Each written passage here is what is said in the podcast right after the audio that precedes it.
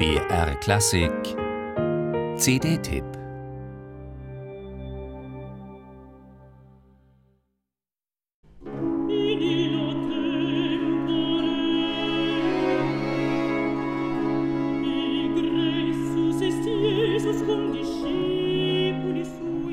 Ganz nah dran am Text des Johannesevangeliums.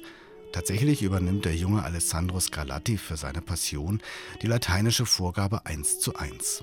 Ein dichtes, dramaturgisch wohldurchdachtes, spannendes und mitreißendes Werk. Scarlatti ist Anfang 20 und mit seinen ersten Opern erfolgreich, doch in der Johannespassion gibt es keine einzige Arie. Der liturgische Text wird durchgehend vom Testo, dem Evangelisten, deklamiert, hier gesungen von Giuseppina Bridelli.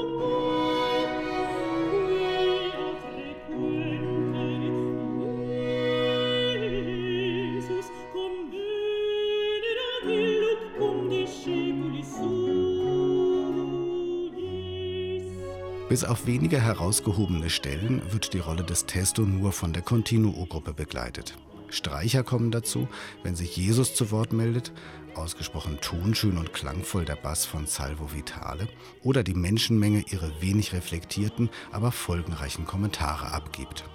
Intuitiv an genau den richtigen Stellen erzeugt Scarlatti mit wenig Mitteln einen großen Effekt.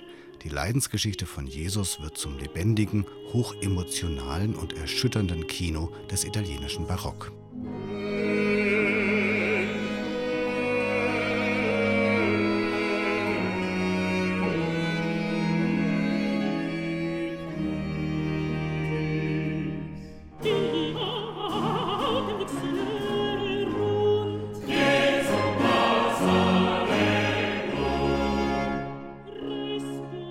Leonardo García Alarcón mit seinem Chœur de Chambre de Namur, aus dem auch die weiteren solistischen Rollen besetzt sind, und sein Originalklangensemble Millennium Orchestra erliegen bei dieser Einspielung nicht der Versuchung, die aus sich selbst herauswirkende Anlage dieser Johannespassion durch die Interpretation noch dramatisch zu doppeln.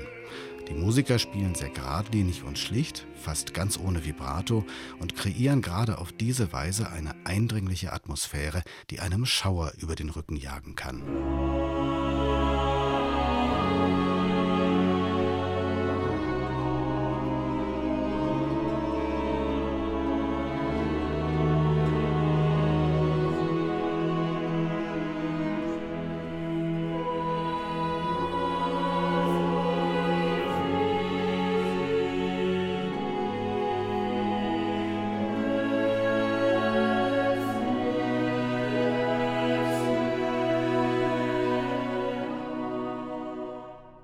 Das richtige Händchen hatte Alacon auch für die stimmige Gestaltung der CD. Denn der einzige Schwachpunkt von Scarlattis Werk ist, dass diese Art von Dauerrezitativ, losgelöst von seiner Funktion im Gottesdienst, doch auch etwas ermüdend wirken kann. Abhilfe schaffen die eingestreuten, stilistisch verwandten Responsorien der Karwoche für Chor mit Instrumentalbegleitung. Erst durch diese Besinnungspausen wird man angemessen aufnahmefähig und gleichzeitig verstärkt sich noch die Gesamtwirkung. Ansätze dieser Art gibt es oft, doch selten entfalten sie sich so kongenial wie hier. Wem die alljährliche Bach-Passion vor der Osterzeit zu langweilig wird, dem sei diese Aufnahme wärmstens empfohlen.